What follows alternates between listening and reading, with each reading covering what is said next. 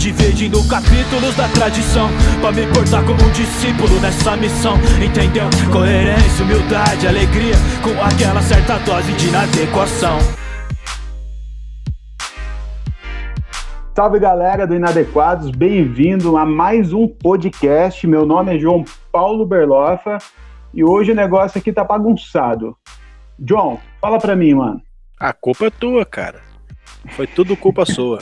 O que, que aconteceu? É, rolou um, um post seu de 1 de abril, né, na sua página, que deu uma treta danada, né? Você postou um monte de ironias, né, lá na tua página.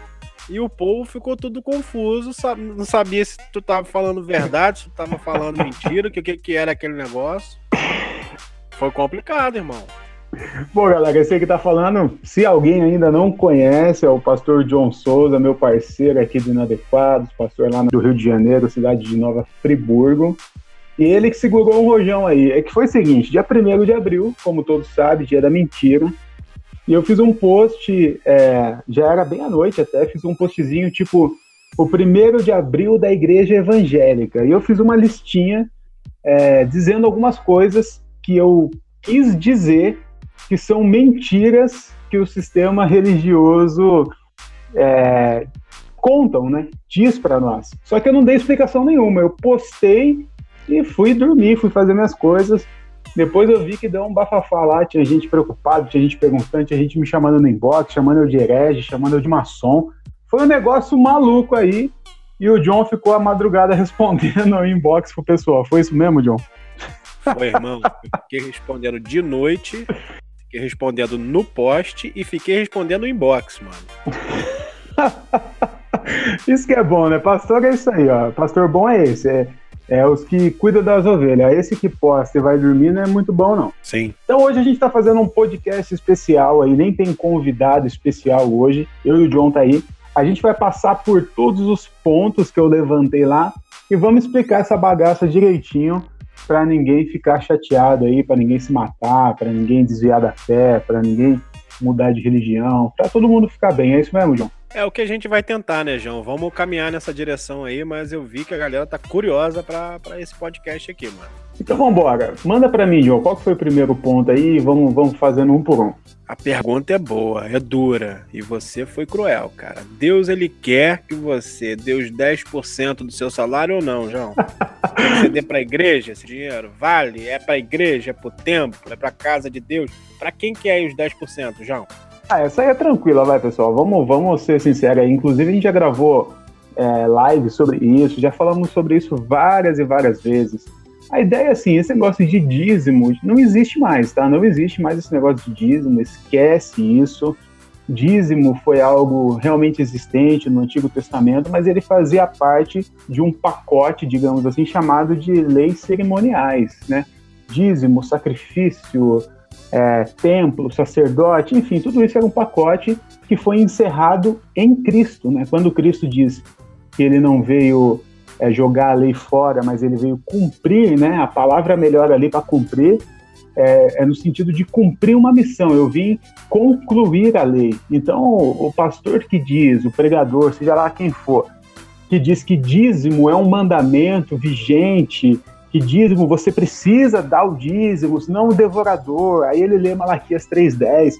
Ou esse cara está muito mal informado, que eu acho que é o caso da maioria, e tem uma galera aí também que tá agindo de má fé para tirar seu dinheiro. Agora, isso também não pode ser muleta para ser mesquinho, né? Para ser mão de vaca. Exatamente. E no Antigo Testamento Deus pedia 10%, né, John? No Novo Testamento fica bem ruim pra gente. Sim. Porque Deus fala que tudo tudo é dele, que nós não somos nada, que nós não temos nada, e o que nós temos, entre aspas, na verdade, é emprestado por Deus a nós para que a gente distribua para todos, né? Isso aí você pode ver lá na parábola do servo astuto, né? Que ele não tem nada, ele só administra os bens do Senhor. Então, assim, esquece esse negócio de dízimo, esquece esse negócio de 10%, porque você tem que dar muito mais. Da onde? Na igreja? No templo? Não, você tem que dar na obra, você tem que dar para o necessitado, você tem que dar para aquele que precisa.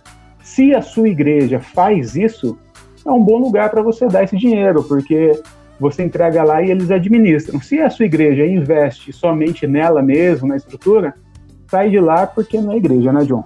É, irmão, eu só não gosto da conversinha fiada, John.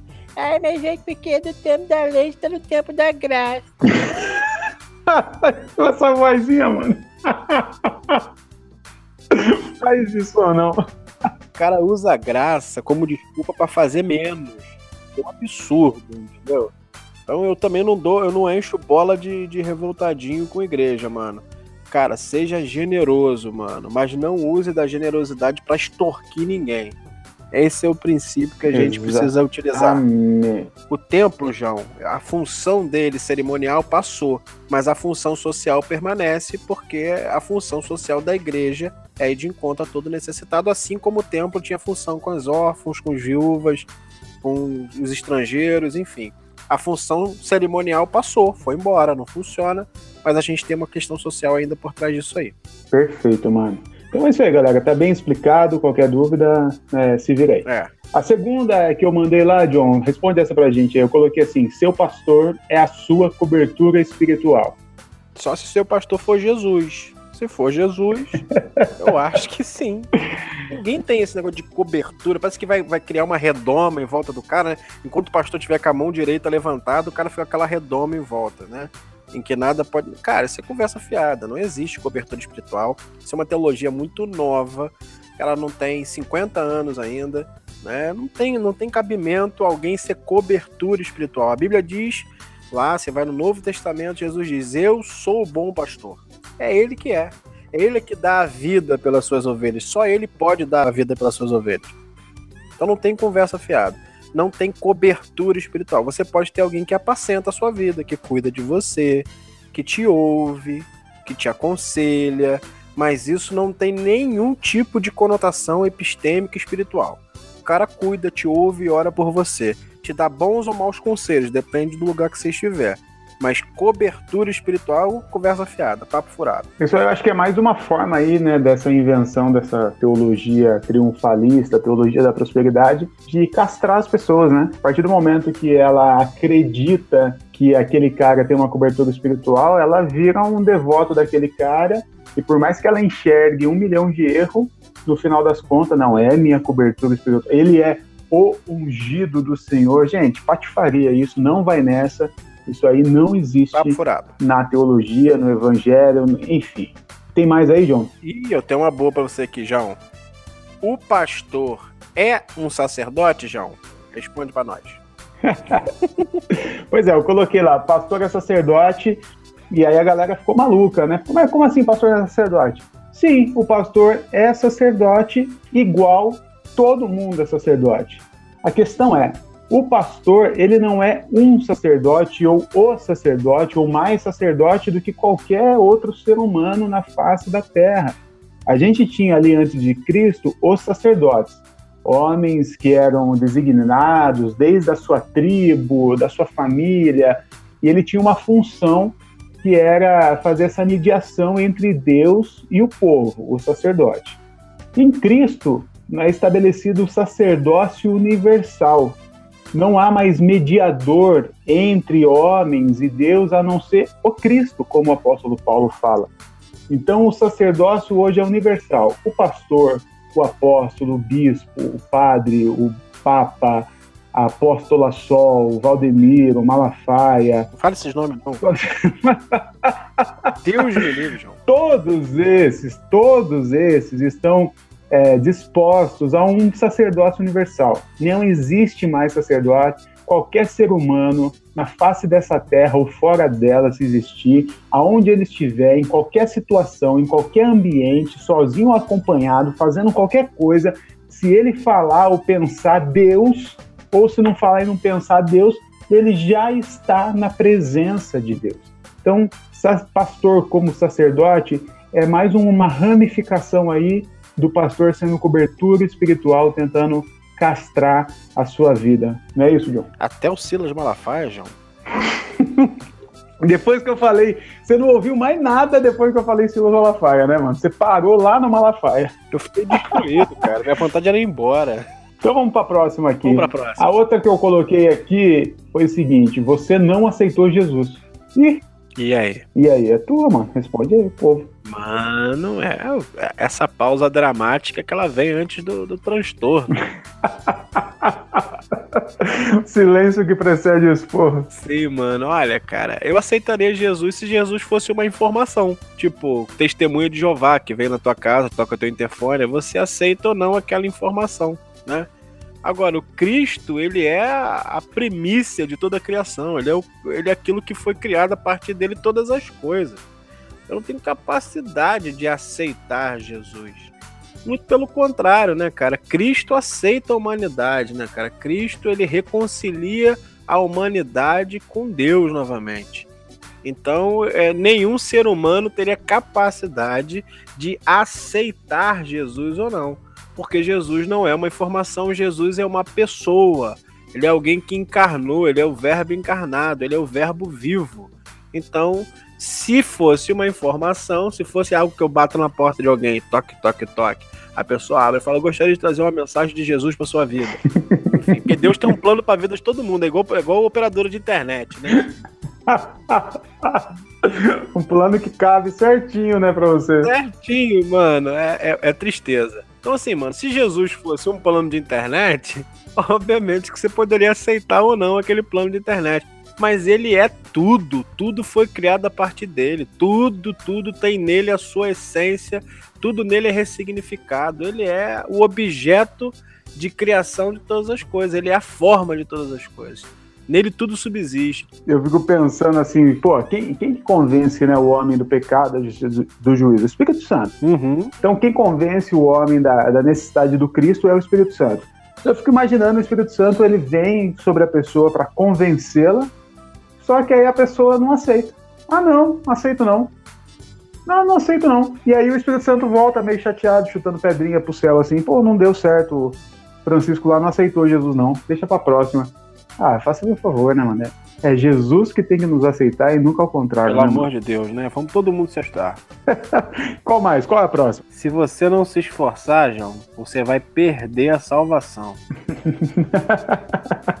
isso aí é boa pra. Você já perdeu. Isso aí é, é, isso, isso é que foi salvo um dia, né? Isso aí é boa porque o povo começa a falar assim: ah, isso aí é liberal, é porta larga, que agora tá tudo certo, tá tudo resolvido, pode fazer o que quiser que tá tudo resolvido. Pô, mas não é? O que, que a gente pode fazer de mais eficiente que a cruz de Cristo?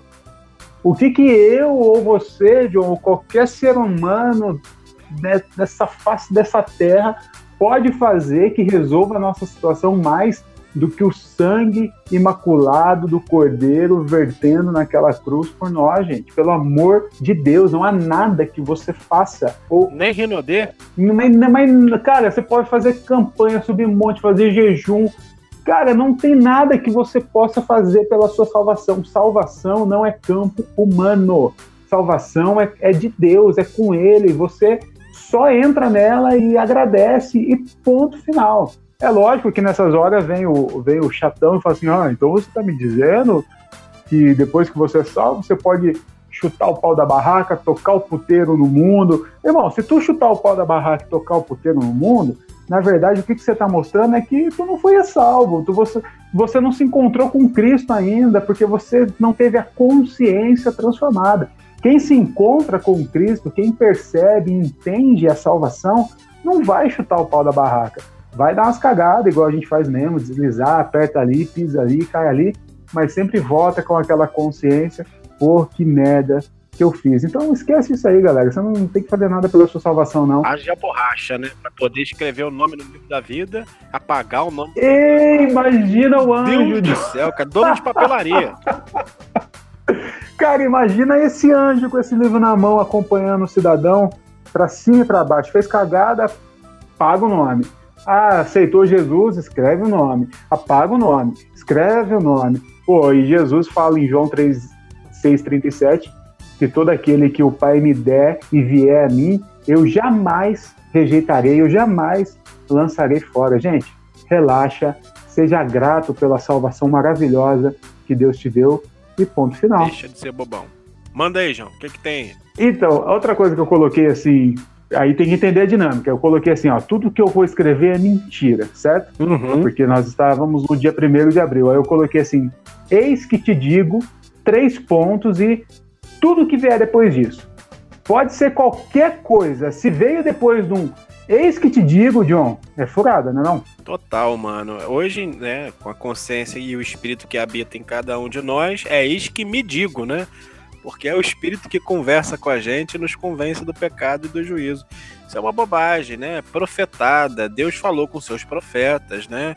Durante um grande período, né? E a gente vai ter esse período nas, na, nas Bíblias que você tem em casa aí, vai ter, tá? Você vai ver uns nomes tipo Isaías, Malaquias, Jeremias. Esses caras aí, velho, eles soltavam mesmo o tiro e porrada e bomba para cima do, dos reis que estavam completamente desvirtuados do princípio que Deus tinha colocado para a humanidade para que chegasse ao próprio Cristo, né? Esses caras aí soltavam os ex que te digo. Mas na plenitude dos tempos, o próprio Deus enviou seu filho encarnado, homem. E ele, quando ele foi assento aos céus, ele chegou e falou: Galera, eu vou deixar com vocês o Espírito Santo. E é esse Espírito que é o Espírito que conhece todas as coisas, que é o Espírito que falava aos profetas, hoje habita em cada um de nós. Então, querido, a palavra grega é oikos, habitar em uma casa. O Espírito Santo de Deus habita em nós como um homem habita numa casa. Quando tem um problema, a gente não vende a casa, a gente conserta a casa. Esse é o trabalho que ele faz em nós, nos consertando a imagem do Cristo até a eternidade. Então, Eis que te digo é conversa fiada. mano, quando eu ouço um eis que te digo, mano, chega, chega a dar uns microinfartos em mim assim, tipo, oh meu Deus, lá vem. Mas acontece, né? Paciência. Manda a próxima aí, John, vamos pra frente. E agora, hein, João? Eita. Olha só. Quando você fala assim, dá até medo. Essa é de Cantarabachaias. Ixi, porque assim, eu nem lembro que eu escrevi lá, mano. Tô... Essa é Surian de Labassúrias Cantarás. Eita, eu Só falei de tem língua, né, o mano? Espírito Santo, João, quem fala em línguas. É verdade? Ah, essa é um clássico, né? Quem nunca, né, mano? Quem nunca, principalmente que passou por igrejas pentecostais e neopentecostais, foi embora chateado de um culto porque não conseguiu falar em língua igual os outros irmãos, e os outros irmãos que falavam em língua estavam cheios do Espírito Santo, e o infeliz aqui que não falava em língua é um desgraçado que o Espírito Santo não quer agir na vida dele. Porque, segundo essa teologia, a marca de quem tem o Espírito Santo é falar em língua. Gente, furada das piores que existe, assim, daquelas triste de ver mesmo. É sério esse assunto. Uma pessoa se achar não digna do Espírito, e aí até aí tudo bem, porque ela não é mesmo, mas ela se achando menos digna do que o outro de ter o Espírito Santo porque ela não fala em língua, isso é absurdo. Como eu já falei, como o John falou agora, o Espírito Santo habita no cristão. O Espírito Santo habita naquele que ele mesmo convenceu do pecado, da justiça, do juízo. A primeira ação no plano salvífico, digamos assim, é de Deus para o homem. É o Espírito Santo convencendo, ele não dá uma dica, ele não pede, ele não dá uma indireta, ele convence o homem do seu pecado. A partir daquele momento, tu tá com o Espírito Santo, irmão. Você pode falar em língua ou não falar em língua, você pode rodar, rodopiar, subir no monte, fazer ou não fazer. O Espírito Santo já está contigo, já é essa dádiva, essa graça de Deus para nós. Então, você não fala em língua? Parabéns para você. Eu também não falo. Fica tranquilo, o Espírito Santo tá aí contigo, não tá, John? Cara, mano, eu, eu lembro, a única coisa que eu lembro, já não vou falar, não tem jeito, eu tenho que abrir meu coração. Na minha igreja, que eu, que eu já fui, não tinha coisa de, de, de língua, né? Porque eu vim da igreja presbiteriana. Mas quando eu ia em alguma igreja visitar, tinha sempre umas línguas muito maneiras e umas línguas escrotas, sabe? Tem as línguas escrotas, tem as línguas feias, sabe?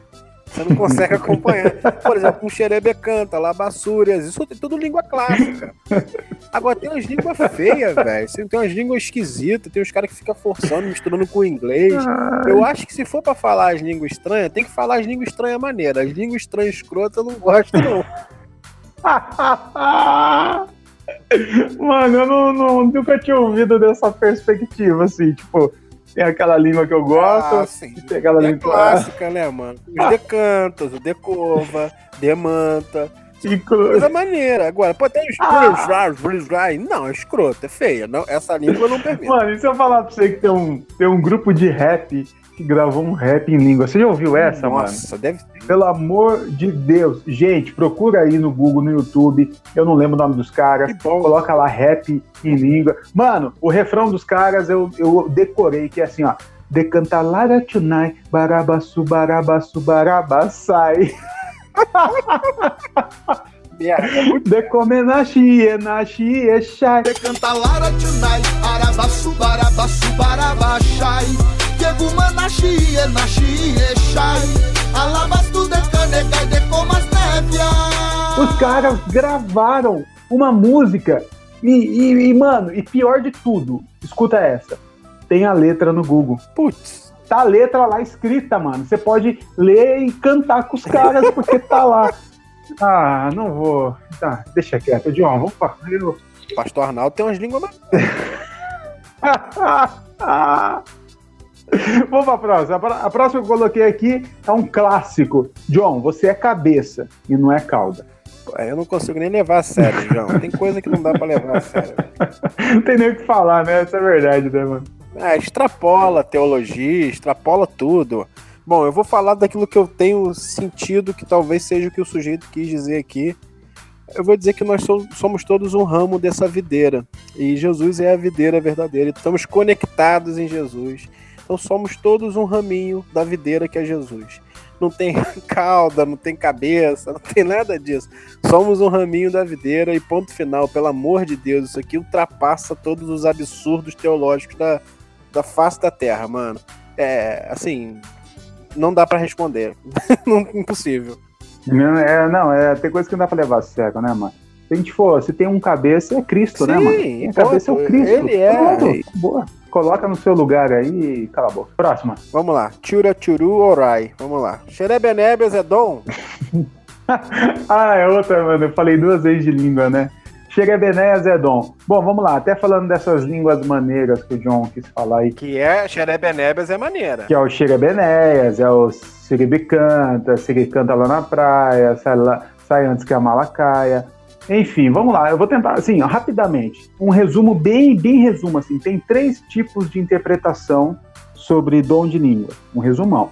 Primeiro, aquela que acredita que Atos 2 é um fenômeno e que o, quando Paulo fala lá em Coríntios, em Romanos, é outro fenômeno. São duas coisas completamente diferentes. Existe uma segunda linha que diz que é exatamente a mesma coisa.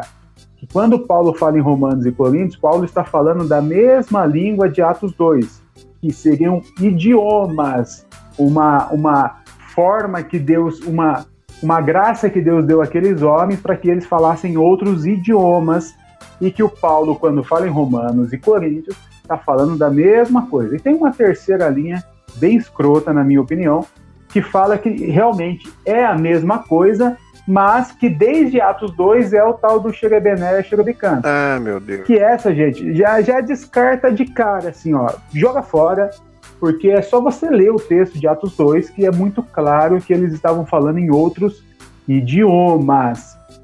É a mesma coisa que você for pregar, você chega a plantar uma igreja lá na Somália e você não se preparou direito, você começa a falar em português e o cara começa a entender no dialeto dele. É um fenômeno que, que acontece e Deus dá essa graça.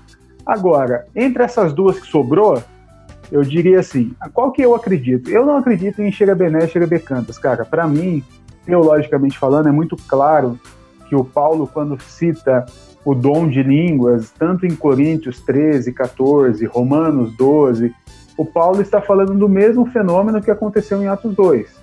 Só que a igreja estava usando aquilo de forma equivocada, de forma errada, por isso ele chega para consertar o negócio. Agora, eu também digo que existe uma linha aí pentecostal que acredita que são dois fenômenos diferentes, Atos 2 e Romanos, que eu não concordo, mas tem lá o meu respeito, porque a forma com que Paulo fala, se você pode dar um erro de interpretação. Então, assim, irmão, quer falar em língua? Fala em língua, tá? mas pelo menos segue o que Paulo está falando lá, com ordem, com decência, somente se tiver intérprete. Tem, um, tem uma apostilinha lá, faz daquele jeito. Agora, minha opinião, minha opinião pessoal, eu não acredito nesse dom dessa forma. Para mim, é tudo sobre idiomas, John. É, mano, eu vou te falar. Eu, se você ler o texto, você vai ver que cada um se ouvia no seu idioma materno. Então pode ter sido um fenômeno de audibilidade, não um fenômeno de fala no texto de Atos, Pois é. para citado, né? Não tem razão de uma igreja que nascia na, na Ásia e avançava na Europa, né?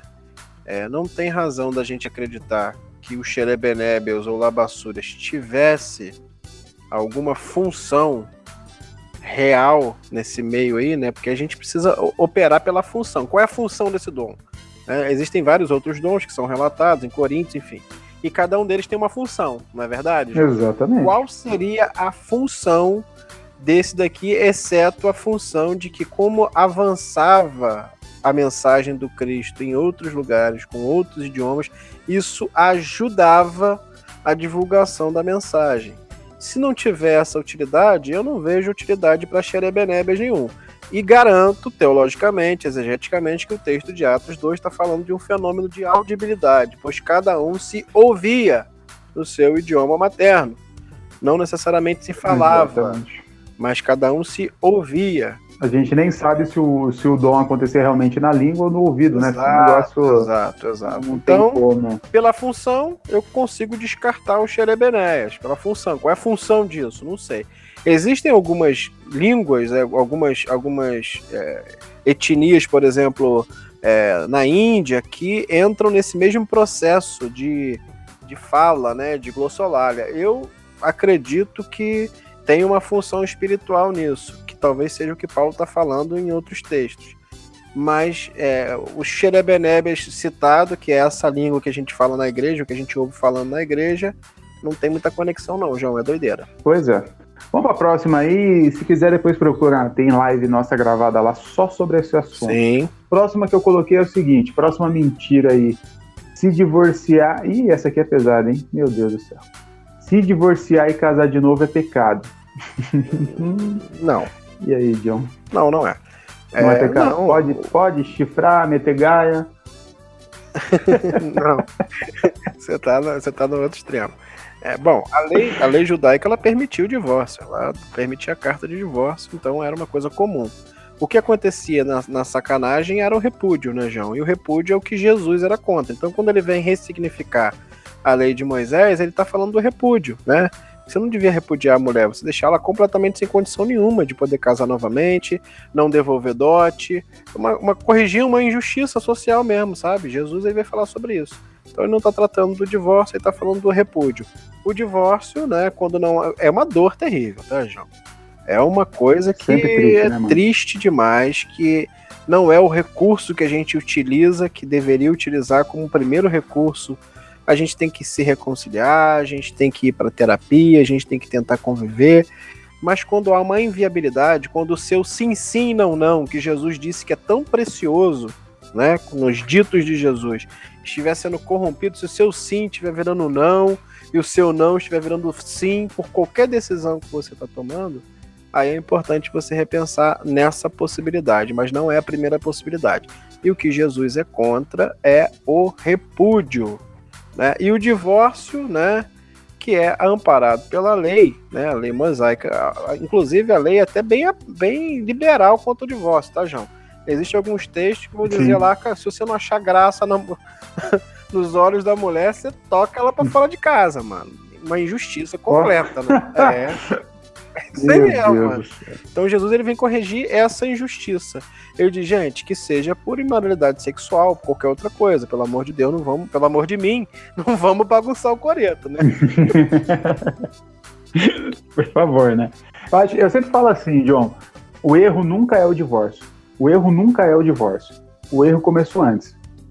Quando o casal se divorcia, o erro não foi o divórcio, o erro foi ou o casamento, talvez não era para ter se casado, casaram por paixonite, casaram por pressão, casaram, enfim, escolheu errado para quem casar, ou depois é, não perdoou, não soube ter uma relação humana, quis ser feliz e não quis fazer o outro feliz, foi egoísta. Então tem uma série de coisas que acontecem antes do divórcio que são os erros mesmo.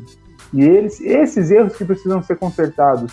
Agora, como você disse, se não deu certo, não tem como viver infeliz, né, o resto da vida por causa de uma lei, entre aspas. É ter o sim sim não não corrompido total, mano. Exatamente. E aí, só que assim, o que que acontece, John? Até legal a gente bater um pouco mais nessa tecla.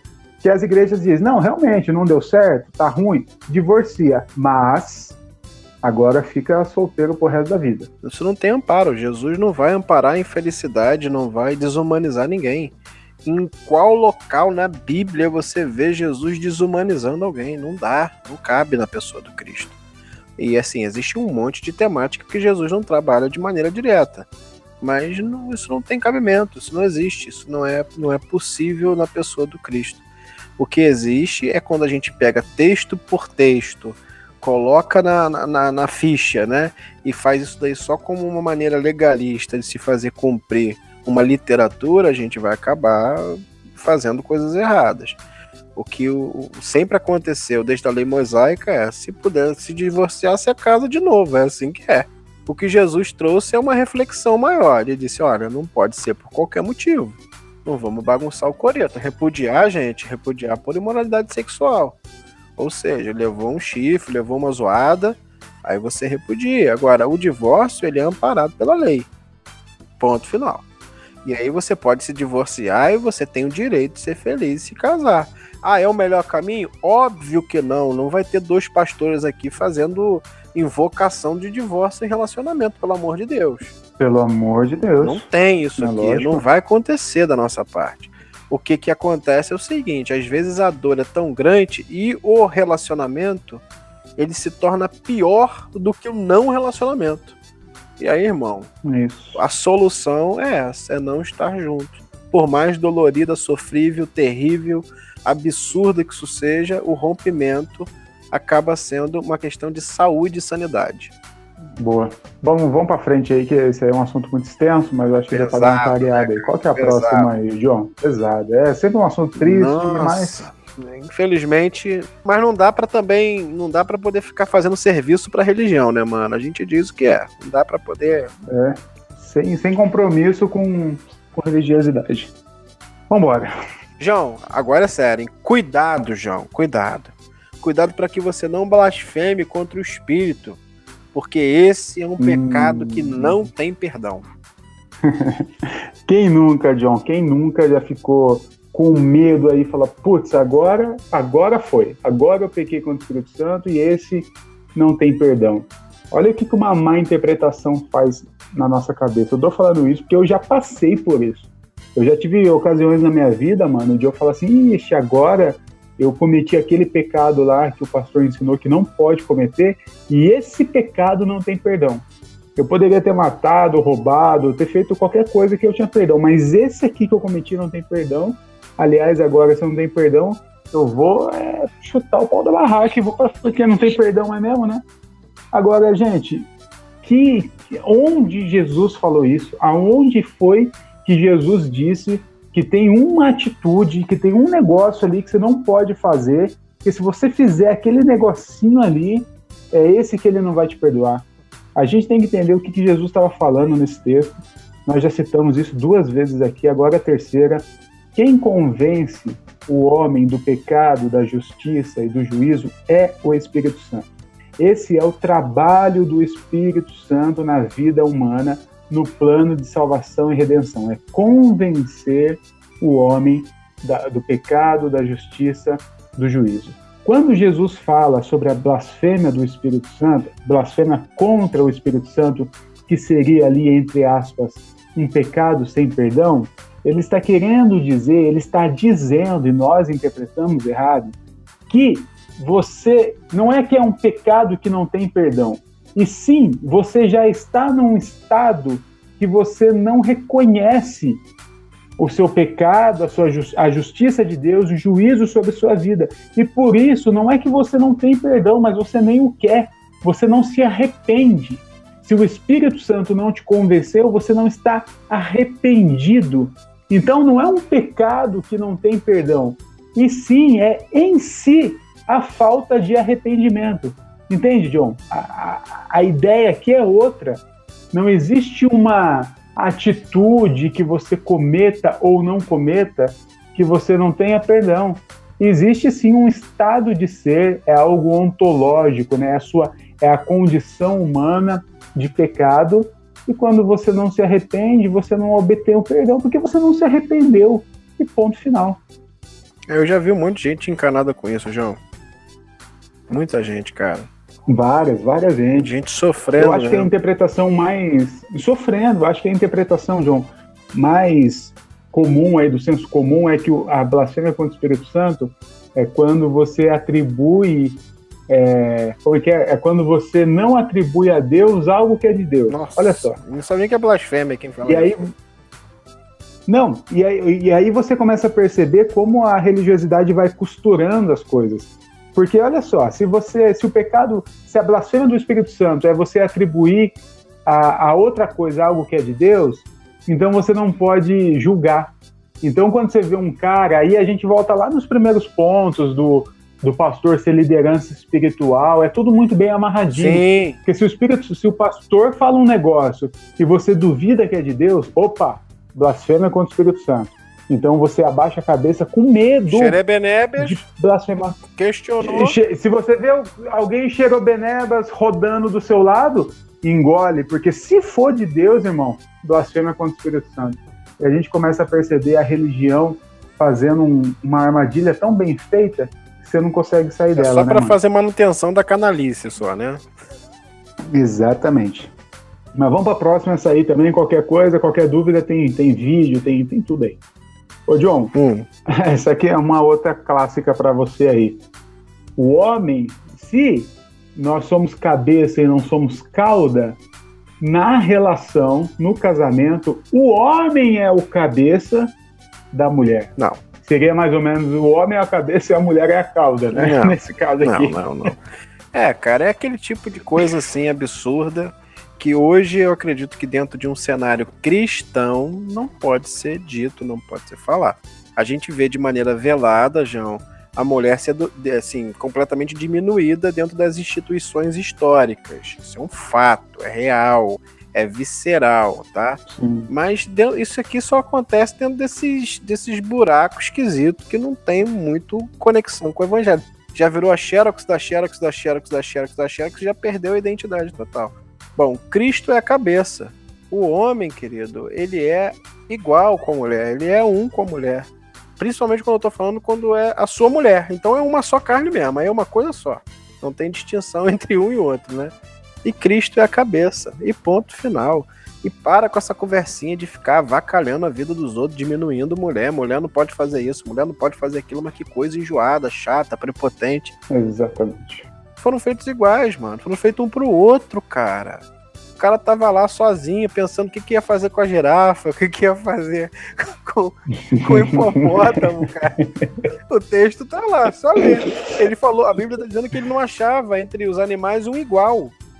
Tá no texto, cara. Não sou eu que tô inventando. Isso. Ficou olhando pro hipopótamo, tomando banho na lama, falando, é, esse não dá não. Viu a girafa, falando, essa é grande, não dá também não. e Deus resolveu criar um igual pra ele, cara. É um igual, cara. É um igual. Né? É alguém que faz parte dele. Então para com esse negócio de, de, de cauda, de cabeça, de. Parece que tá fazendo feijoada, né, velho? Deus me livre, mano. É igualdade de gênero. É né, igual, mano. É Pronto. Fomos criados. Os Aí dois não importa o iguais. tempo que fomos criados, mano. Fomos criados iguais, um pro outro. Ponto final. Ponto final. Bora pra próxima, que essa aí também não tem muita paciência. Não. João, aquele pedacinho de pão é a Santa Ceia, João? Ai. Pô, mano, essa aí o pessoal ficou chateado, hein, mano. Essa aí teve uma galera lá. Você, que... você avacalhou. Mas Cara. também, eu- também não expliquei nada, né? Eu postei lá isso em casa. Gente, vamos lá, vamos lá. No grosso, não, não é. Aquele pedacinho de pão é a ceia? Não, não é. Aquele pedacinho de pão é um pedacinho de pão. Pronto. Aquele golinho de suco de uva é um golinho de suco. Pronto. Por que, que as igrejas fazem aquilo? Aí a gente teria que traçar uma linha histórica e entender quando isso começou, mas esse não é o assunto. O grande lance é: O que, que é a ceia? O que, que é a Santa Ceia, né? Que eu nem gosto de chamar de Santa Ceia. Eu não, não gosto dessa. Ah, são sacramentos, não são dessa forma, não é dessa forma que eu entendo. Mas a gente percebe é, no Evangelho de João, você pegar lá, é o capítulo 13, 14, 15, 16, 17, são cinco capítulos que acontece a ceia. Jesus chama os seus apóstolos para um banquete regado a vinho, pão e outras comidas. Eles passam um tempão ali conversando, falando acerca de várias coisas, comendo, bebendo, e por mais que você se escandalize, eles estavam bebendo é bebida alcoólica mesmo, daquela que você beber muito você fica chapado. É essa que eles estavam usando lá. E aí Jesus, num certo momento, como se ele fizesse um brinde, ele fala: "Façam isso em memória de mim". E ele usa ali elementos é, natural, né, elementos naturais do, do dia a dia deles, né, pão e vinho, o, o vinho, todo mundo carregava vinho para cima e para baixo, tanto para beber, como para se aquecer, porque era bebida alcoólica, como para remédio. Então era um elemento comum da cultura judaica e o pão também. Era é, água e farinha, água, e qualquer um tinha isso. Você carregava para cima e para baixo, você carregava na mochila, conseguia fazer ali. Então eram os elementos mais básicos do dia a dia. Jesus pega e fala assim: Olha, façam isso em memória de mim. A igreja entendeu isso como um sacramento. Aí pega um pedacinho de pão, pega um golinho de suco, porque vinho é pecado, mesmo que sendo merda. um vinho Jesus usando, mas agora o vinho é pecado, e trata aquilo como um sacramento. Aí nego fica uma semana sem. É, não, essa semana eu vou fazer jejum e oração para tomar a Santa Ceia. Aí o moleque vai lá, faz uma merda no meio da semana, nem vai pra igreja Abra porque tem Santa Ceia. Deu merda. É, abre o X-Vídeo. Não, então eu nem vou ceia, porque se eu for ceia e não tomar ceia, os irmãos ficam olhando pra mim porque eu não tomei ceia. Então eu nem vou pra igreja porque, tipo, ah, pelo amor de Deus, gente. Pelo amor de Deus, a mesa do Cristo é uma mesa inclusiva para os pecadores mesmo. Não, ah, mas eu não sou digno. É isso, é isso mesmo. Você não é digno. Esse é o grande lance. Você não é digno de estar na mesa. E é por isso que ele está te chamando pode sentar à mesa e tomar a ceia com ele. Então, assim, se a sua igreja, irmão, faz o, o pãozinho, o golinho, tranquilo, não estou falando que isso é errado, não. Agora, não diminua a grandeza da mesa da comunhão do Cristo a um simples pedaço de pão e suco. Foi o que eu quis dizer. João, teologicamente, mano, o que você está dizendo é a visão de um cara chamado Zwinglio, ele fez críticas terríveis aos sacramentos, né? Primeiro fazendo críticas a, ao sistema luterano, depois ao católico e depois ao, ao anabatista, né? O problema que ele tinha com os católicos, Sim. os católicos chamavam isso de sacramento, ou seja, né, como se fosse um ato ou um juramento, e assim ele está dizendo que os sacramentos não têm nenhum poder para libertar a consciência de alguém. Né? Lutero ele vai falar Sim. sobre a, a questão de que isso tem uma manifestação exterior, como se isso de alguma forma mudasse a vida, o proceder e a moral da pessoa. Enfim, né, o que acontecia antigamente é que o sacerdote ele celebrava o sacramento diante, de costa para o povo, diante da cruz, oferecia lá o pão, o sangue na comunhão com Cristo e depois dele comer, ele passava para as pessoas. Ou seja, o sacramento dizia que tudo isso passava pelo sacerdote. O que Zwinglio dizia, já era diferente. Zwinglio dizia, olha, isso tem que passar por Cristo. Então eu, como servo, eu sirvo as pessoas dos, dos elementos da ceia. E isso só significa que elas estão dizendo para a igreja, para a comunidade local, que elas têm parte nesse corpo, que elas são parte dessa comunhão. E é só isso que significa. A próxima aqui que eu coloquei é sobre óleo de unção óleo de unção uma mentira, John? Explica pra gente. É, eu acredito no óleo, né? Você passar na barba, dar uma. ficar lustroso, óleo pra pintura. fritar um pastel. É, fritar um pastel, né, cara? Eu, assim, eu tô, eu tô, na dieta, não tô consumindo muito, mas eu acredito muito no óleo. Você vai na prateleira do mercado, você encontra. Agora, o óleo é uma, é uma simbologia, é uma simbologia de propósito, né? Quando você ungia com óleo alguém, você ungia para alguma coisa, para algum propósito. E também era um costume dos judeus que assim que você entrava na casa da pessoa, você passasse um óleo perfumado nela. É só isso. Não tem função nenhuma além de propósito, na época dos reis, né?